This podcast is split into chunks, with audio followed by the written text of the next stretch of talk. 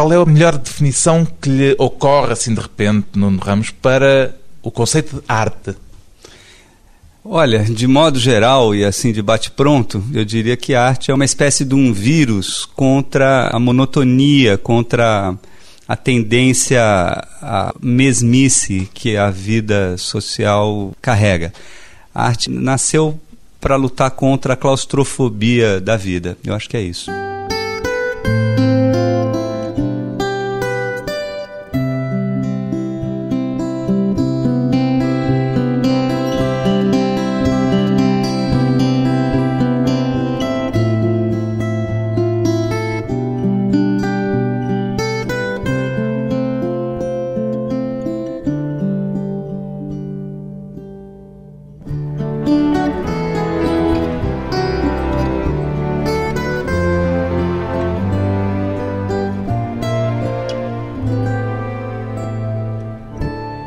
Ramos, 49 anos, escritor e artista plástico, ou deverei antes dizer Nuno Ramos, artista plástico e escritor?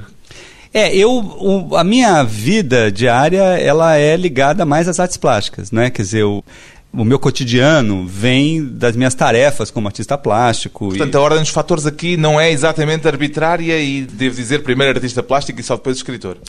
É, eu acho que se a medida for a minha relação cotidiana, com certeza as artes plásticas vêm antes. Agora, Há minha... outra medida possível ah. que possa inverter aqui a ordem de fatores? É, biograficamente, eu, eu, acho que eu sempre quis escrever antes de sonhar em ser artista plástico, desde menino. E eu comecei a trabalhar como artista plástico já mais tarde, depois da minha adolescência. Desde muito pequeno eu já escrevia. Nesse sentido, escrever veio antes. E pensava ser escritor ou escrevia só naquele jeito que os adolescentes têm de escrever desabafos para um caderno? É, eu escrevia desabafos para um caderno, mas todo caderno é um leitor. Quer dizer, eu, realmente eu queria ser escritor, com certeza. E tive alguma dificuldade com isso que me empurrou para as artes plásticas. E por que é que as artes plásticas tomaram conta depois do seu projeto artístico dessa forma tão evidente e tão permanente como até há pouco tempo aconteceu? Eu acho que elas não tomaram, ou ao menos vamos dizer assim, como artista plástico, eu também pratico uma diversidade grande de gêneros. Eu pinto, esculpo, filmo, né? Então, para mim, eu tenho sempre a ilusão que eu chego num gênero de fora e consigo, até por ser de fora, por não dominar tecnicamente o gênero, eu consigo um, um estado mais solto, mais livre, mais à vontade.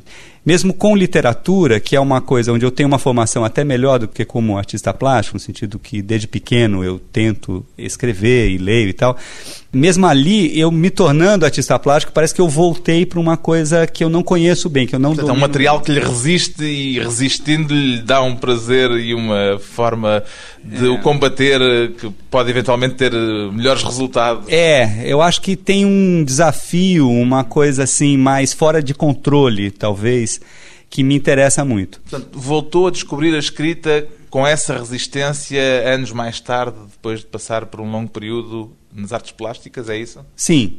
Eu acho que o que as artes plásticas me ofereceram foi uma matéria, um corpo, uma coisa fora de mim física. Isso que eu acho que me pegou muito. O aspecto pragmático também joga um papel nisto, quer dizer, o facto de ser provavelmente mais fácil para si ganhar a vida nas artes plásticas do que na escrita teve importância para desenvolver durante mais tempo e com um maior peso no seu cotidiano a vertente de artista plástico? Não, com certeza não, porque eu passei um miserê danado como artista plástico. Eu sempre tive. Não foi logo aquele sucesso não, e, e aquele um... reconhecimento que entretanto se tornou? É, é que o, o, mercado no Brasil não é grande e, enfim, é difícil vender. Isso foi um, um caminho longo, não é? Então, para mim não havia muita evidência disso, no sentido assim que eu nunca escolhi artes plásticas porque teria um resultado material melhor. Não, não pensei nisso. Mas é mais fácil obter o resultado material melhor nas artes plásticas do que na escrita, aparentemente. É, acho que depende de cada um. Há artistas ótimos que não vendem, têm resultados péssimos de venda, há artistas bons que vendem, há escritores ótimos que não, não vendem. Não há padrão. Não, eu acho que a vida não é justa nem injusta, né? Ela é o que é. Não, eu acho que esse pensamento não leva muito a lugar nenhum, né? Quer dizer, ninguém pode pressupor muito que vai ser um sucesso nesse sentido e acho que isso aí é um, não pertence muito a um cálculo. É esperar e ver o que dá. É, é esperar e ver o que Nesse dá. aspecto pragmático, porque não pode ser assim em todos os aspectos da vida. É, claro. Mas eu acho que o, o chamado não é esse, né? Pois bem, apesar de ser mais conhecido como artista plástico, Nuno Ramos foi o vencedor com o livro O do Prémio Portugal Telecom de Literatura em Língua Portuguesa. Este prémio fê-lo reavaliar de algum modo, Nuno Ramos, as suas prioridades artísticas?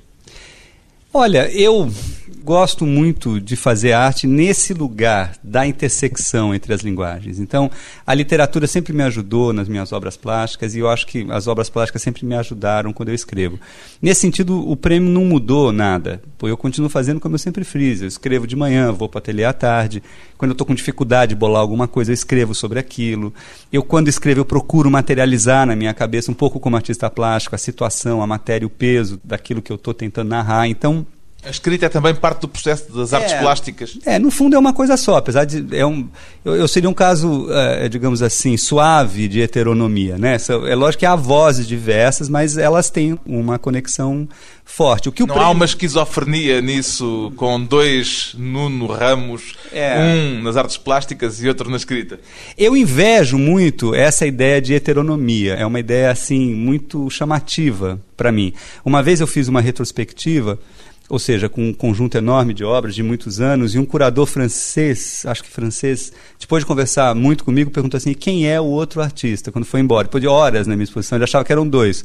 E essa é sempre uma historinha que eu conto porque eu nunca avaliei bem se isso era bom ou ruim. Sempre tive uma relação um pouco ambivalente. E ainda hoje não sabe se era um elogio ou se é qualquer coisa de depreciativo. É, se é um defeito do meu trabalho passar por dois ou se é uma riqueza dele.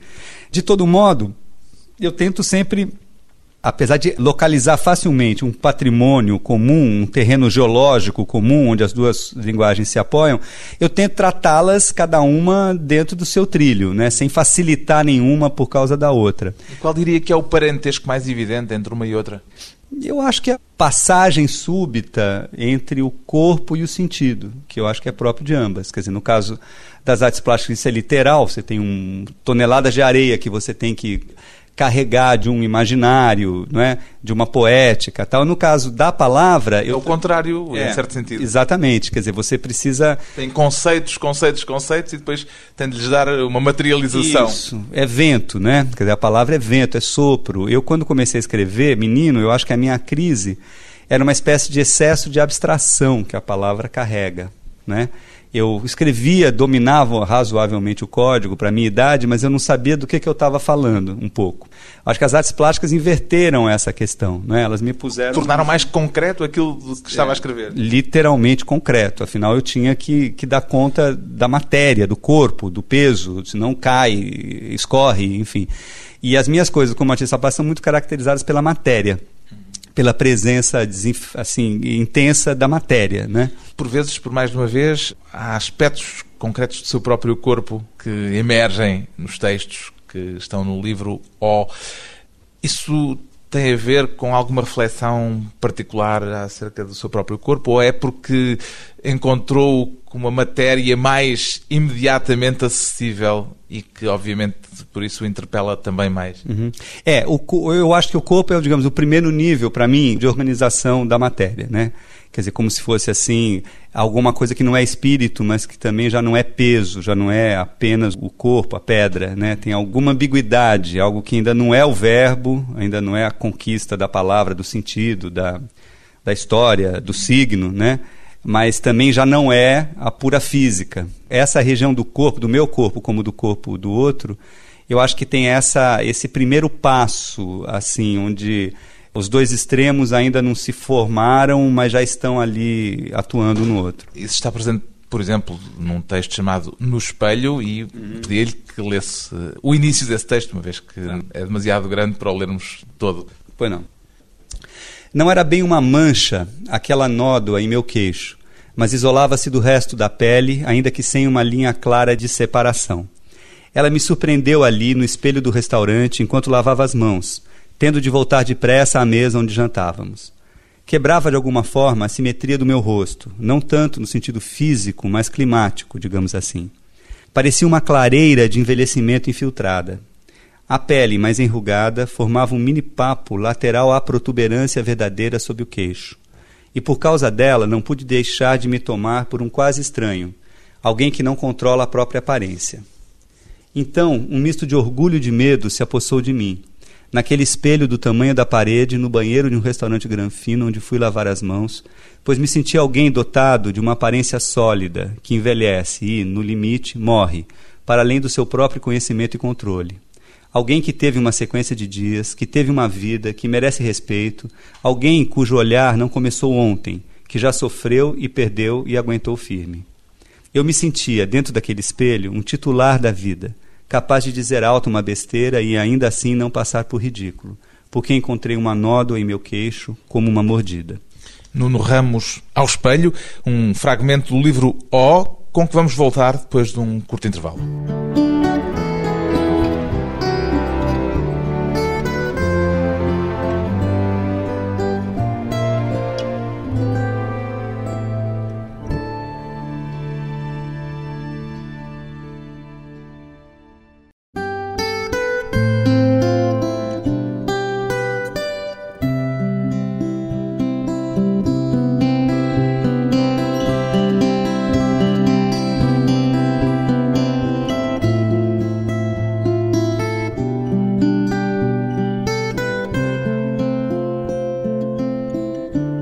À conversa com o escritor e artista plástico brasileiro Nuno Ramos, o vencedor do Prémio Portugal Telecom de Literatura em Língua Portuguesa, o facto de ser filho de um intelectual português marcou de algum modo a sua vocação artística, Nuno Ramos?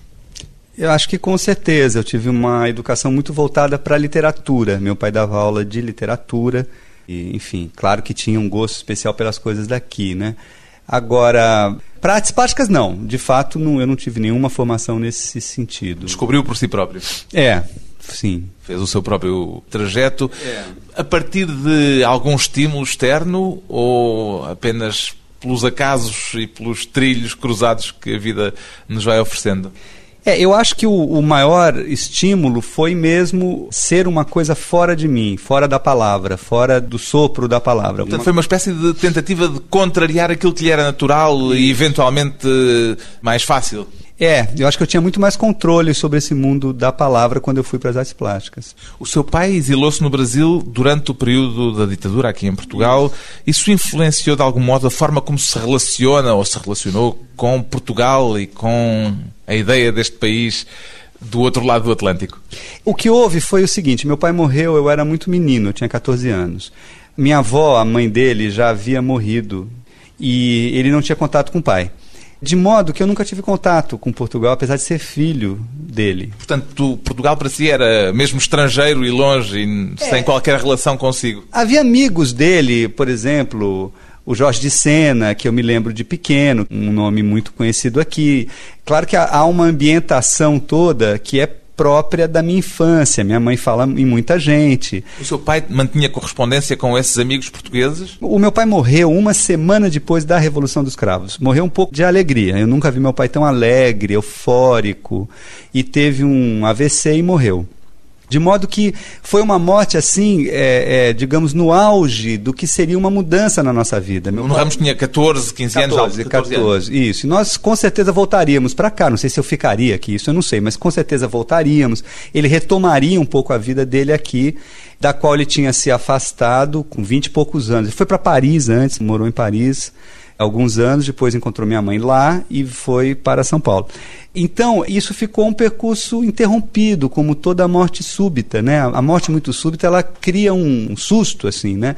E essa ligação com Lisboa e Portugal, de modo geral, ficou estanque. A gente perdeu muito contato com os amigos dele tudo com a morte dele, né? E si deixou-lhe uma relação magoada com Portugal por causa das circunstâncias em que o seu pai foi para o Brasil e imagino que pelas histórias que ouviu na infância, ou pelo contrário, uma memória de uma espécie de arquétipo feliz?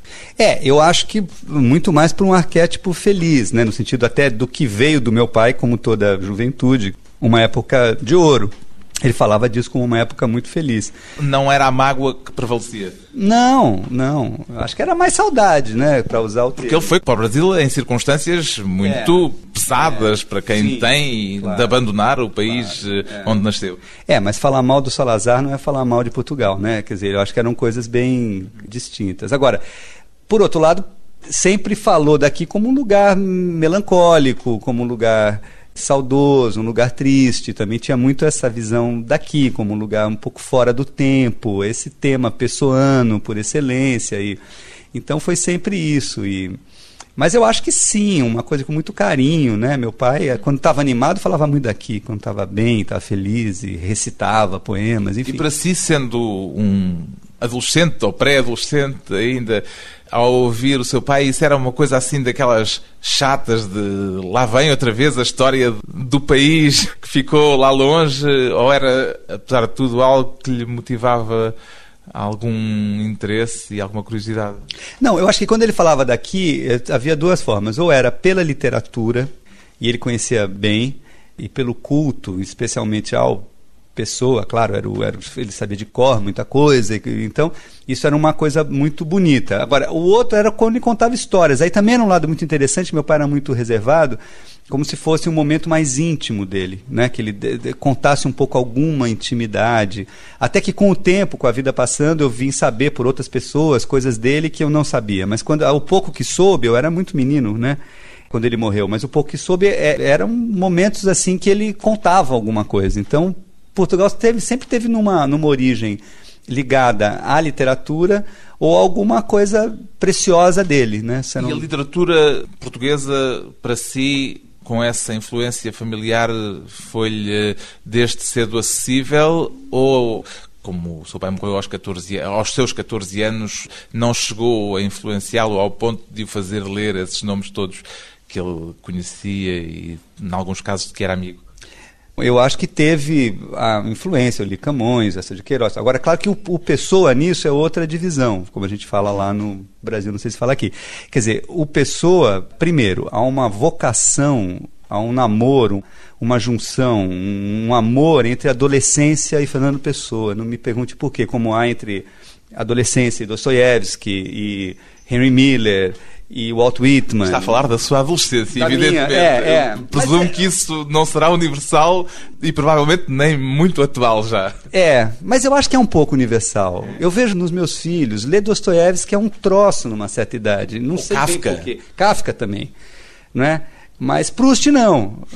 Sim. Eu amo Proust, é a coisa que eu mais gosto no mundo. Mas assim, não, não é bem nessa época de formação. Uma leitura mais madura. É, não sei, é menos aceso. Agora, você lê, especialmente os três, o, quer dizer, quando você lê o Álvaro de Campos, aquilo diz respeito à vida íntima, sexual, diz respeito ao desejo, ao apetite, ao possível da vida, né? É curioso dizer ao aspecto sexual, é. sabendo-se que não há nenhuma referência sexual explícita em toda a pessoa, não é?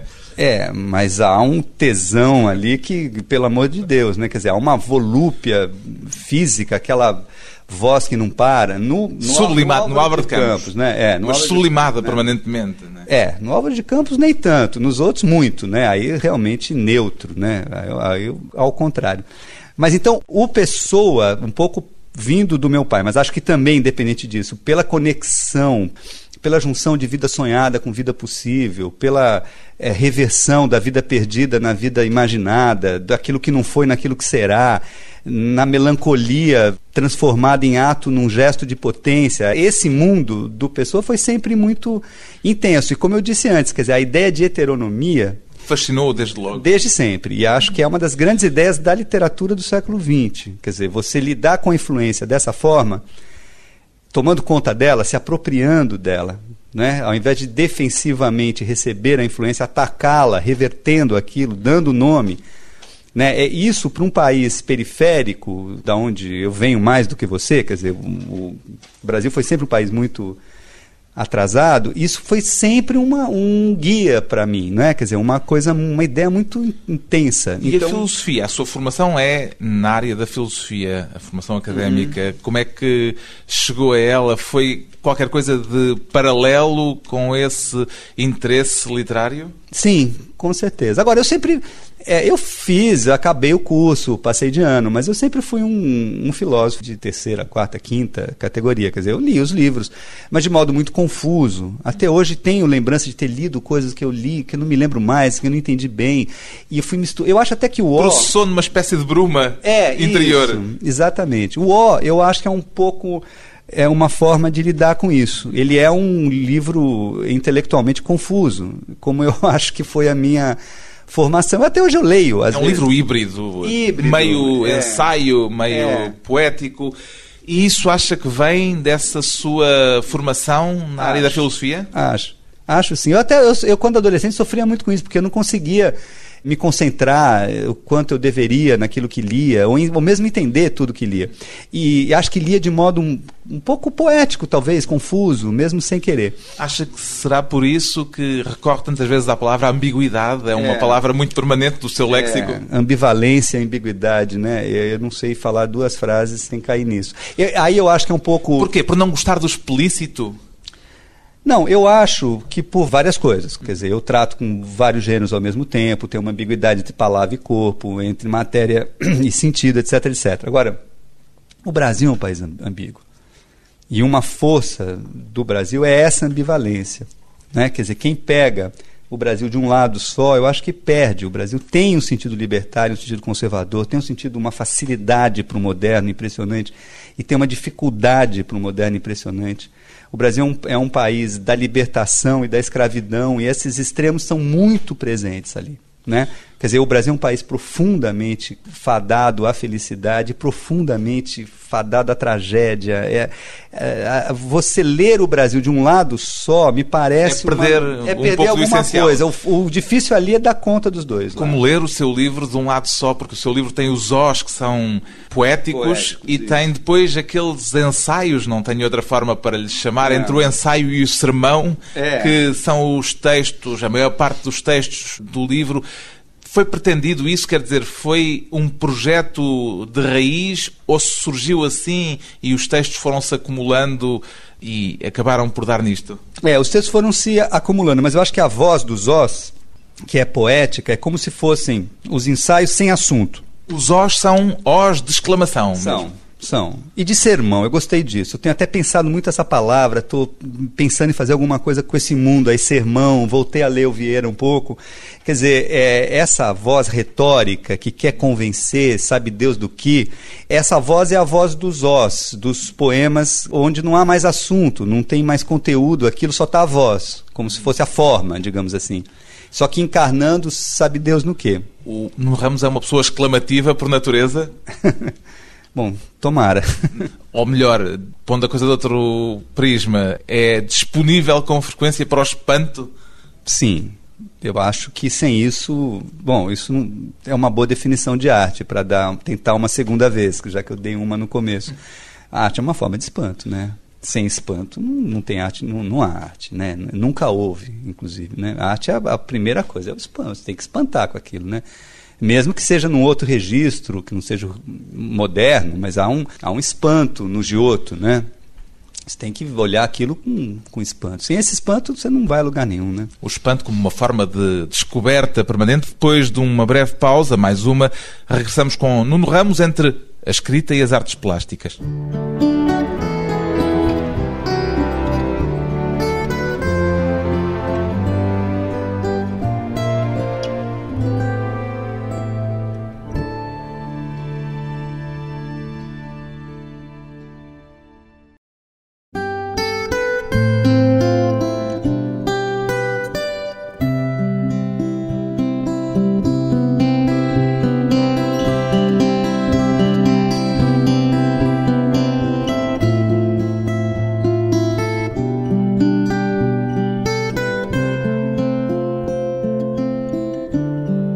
Convidado hoje para a conversa pessoal e transmissível, o autor do livro O, o escritor e artista plástico brasileiro Nuno Ramos. O que é que o faz dizer, Nuno Ramos, que não há arte sem um lado inútil? Bem, eu acho que eu fui injusto com o design, né? Mas mesmo o design há de ter alguma coisa nele que não, não serve bem à finalidade a que se oferece. Quer dizer, eu acho que a... A sua frase, de facto, diz sem um lado inútil, quer dizer que pressupõe é. a possibilidade de haver lados é. úteis. Quanto menos, melhor, né? Quanto menos lados. Quanto mais inútil, melhor. É, quanto mais inútil. Você sabe que isso é uma definição clássica de estética, desde do Kant, no mínimo, que a arte não tem utilidade, não cabe no, no mundo prático. Agora, eu acho que de modo geral, o que seria importante hoje entender é que a arte tem que ser inútil, não apenas em relação à utilidade da vida, o que é óbvio, arquitetura, né? Evidentemente tem um lado útil, tem um lado que o Guggenheim, do Frank Lloyd Wright, que é um dos prédios mais bonitos do século XX, não é um bom lugar para se expor e dane-se o museu. O que acontece é que aquilo é, um, é uma experiência de espaço, de luz tal, que compensa essas deficiências práticas. Né? Isso me parece óbvio. Mas hoje em dia, eu acho que a arte tem que lutar para ser inútil em relação não tanto à vida prática, mas aos discursos da vida. Quer dizer, eu acho que a vida está muito codificada, muito impositiva em relação aos discursos ecológicos, de saúde, políticos, e discursos em geral legais, discursos do bem, discursos que dá vontade de apoiar, mas ao mesmo tempo é muito dominador. É preciso disso. vencer isso. E também uma outra expressão sua muito dominada pelo blá blá blá curatorial é, isso é uma maldade que vinda das artes plásticas, né? Mas evidentemente me parece isso verdadeiro em muitas áreas, né? Quer dizer, Ou seja, há... há um discurso sobre as artes que é ele próprio já também uma forma de imposição. É, que já toma o lugar do artista, né? Digamos assim, os intermediários parece que ocuparam esse lugar e o artista sonha o que o cara diz para ele sonhar, né? Em artes plásticas isso é muito forte, porque o curador ocupa um lugar de poder, de acesso ao dinheiro, ao patrocínio. Então ele dá um tema, dá como se o imaginário tivesse naquele formato, e isso é meio absurdo, né? Agora, me parece verdadeiro para todas as artes isso. O mercado é, no seu entender, uma ameaça à arte neste momento? Não, eu acho que, primeiro, se fosse, a minha opinião, não valeria para nada, porque parece que está indo para esse lado mesmo. Não, eu acho um pouco patético ficar lutando contra o mercado hoje em dia. Em nome do quê? Eu pergunto-lhe isto por já ter lido qualquer coisa sua a respeito do perigo da institucionalização excessiva da arte. É. Pensei que tinha a ver também com isto. Tem a ver com, com, com o mercado e com instituições. Agora, o que eu acho é que o jogo precisa ser por dentro. Quer dizer, é difícil imaginar que eu vá fazer um livro sem querer que ele seja editado por uma boa editora, sem querer chegar ao leitor, e tudo isso são formas de institucionalização. Mas eu acho que cabe ao artista defender-se um pouco do que se quer dele. Quer dizer, o artista não pode coincidir com o discurso do mundo. Ele não pode reproduzir o discurso do mundo, por melhor que seja. Ninguém é anti-ecológico, mas não é, um, um livro ecológico não há de ser um bom livro. Ou até pode ser, mas não por esse motivo. Assim como, para falar do Giotto novamente, ele era um franciscano, é muito interessante saber disso, mas ele é mais do que o franciscano que ele acreditava ser. Quer dizer, a arte não cabe na história, não cabe naquilo que gerou a arte, né? Quer dizer, aquilo que deu origem ao objeto de arte não explica esse objeto de arte. E o artista tem que interiorizar isso. Eu acho que hoje em dia há muita arte coincidente com aquilo que o artista deseja. De gosto que está difuso. É, gosto ou mensagem, muitas vezes. Mensagem de etnias, de minorias sexuais, de minorias políticas, não é? Quer dizer, a arte não pode coincidir com isso, pode até partir disso, nada contra, mas que vá para outro lugar, que resguarde um tanto de loucura, né?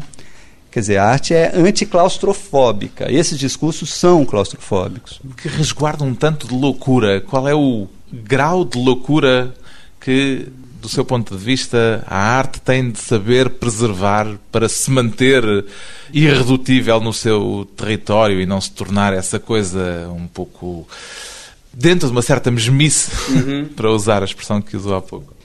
Se você me perguntasse qual é a ferramenta dessa loucura, eu diria que é a forma. Quer dizer, eu acho que a forma é, o, é aquilo que o artista não sabe bem o que é, mas que ele tem um repertório, uns hábitos, umas manias, umas coisas que voltam e que permitem a ele não coincidir com aquilo que se quer dele.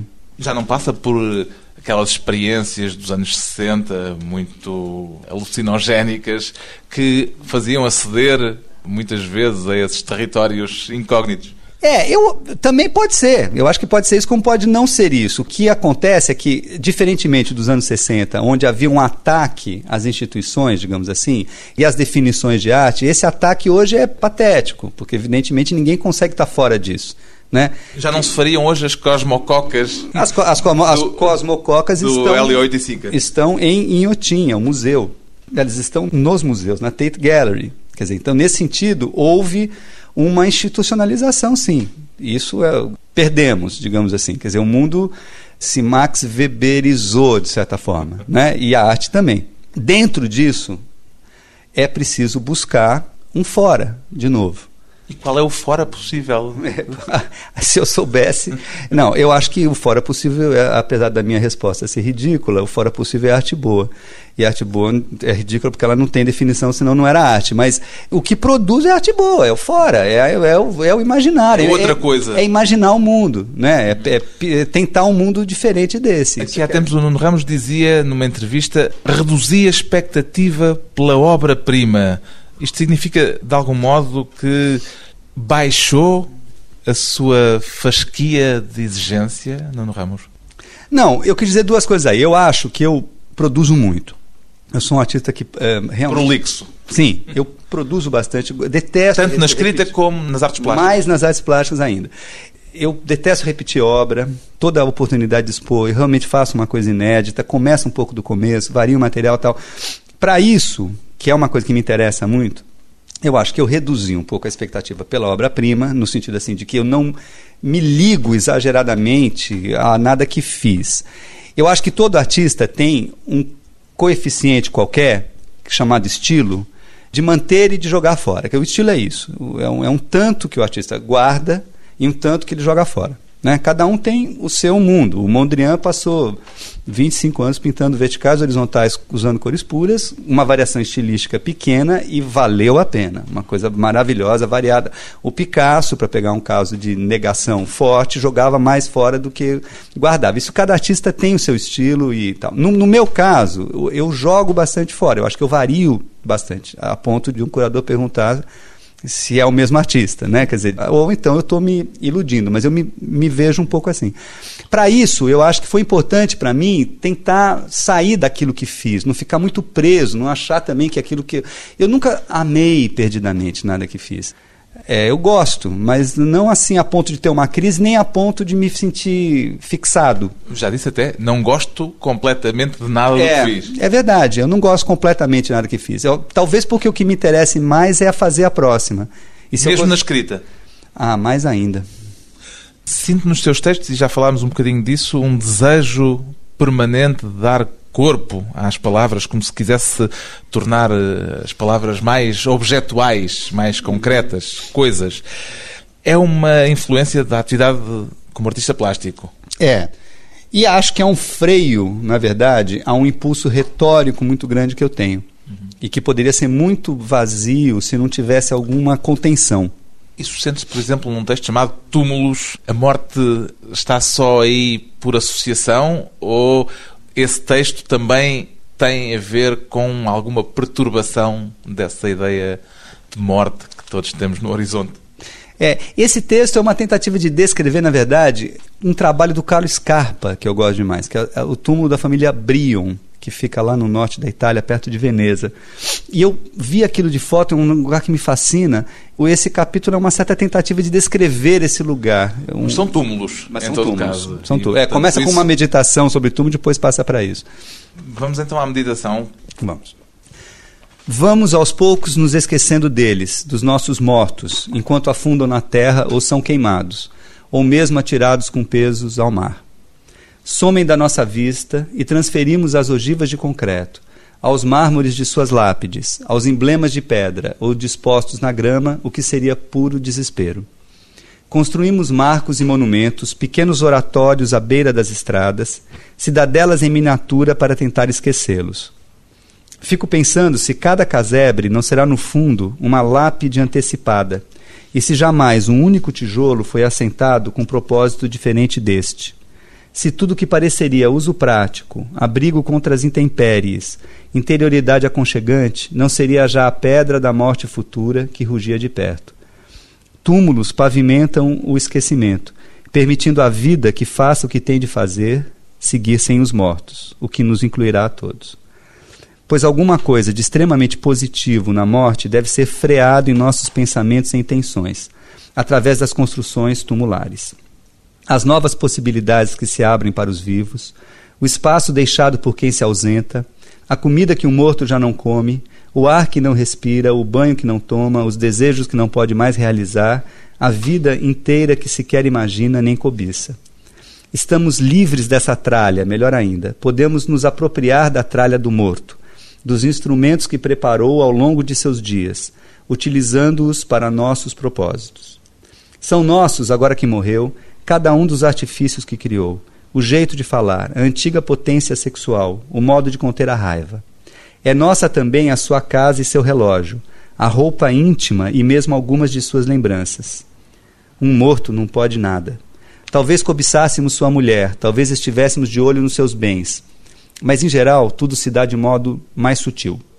É contra seus artifícios mais íntimos que nos batemos. Isso que parece mais sólido do que a fundação de uma torre alta.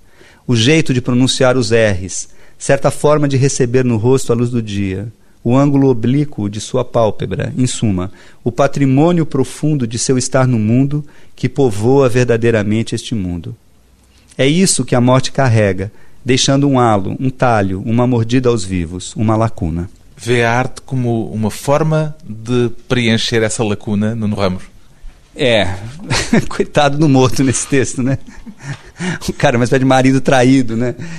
É, eu, eu acho que o tema de fundo disso é o tema da catástrofe, né? Quer dizer, a catástrofe, ela desfaz, destrói, mas ela também é uma chance de reorganização da vida. Tem um positivo na catástrofe, né? Um terremoto que derruba, é uma coisa horrorosa, derruba tudo e tal. Mas aquilo que caiu, ele se dispõe de um outro modo também. Quer dizer, tem alguma coisa nesse desfazer da vida que propõe também. E a arte propõe também isso, é, eu acho... refazendo continuamente isso. os materiais que a vida lhe vai propondo. Isso, a arte é uma espécie de captação desse terremoto. É esse terremoto tornado linguagem, tornado signo, né? E eu acho que o tema de fundo desse trecho que eu li é isso: é a morte como, ao mesmo tempo, uma catástrofe, mas também como um positivo, como uma possibilidade da vida nascer de novo.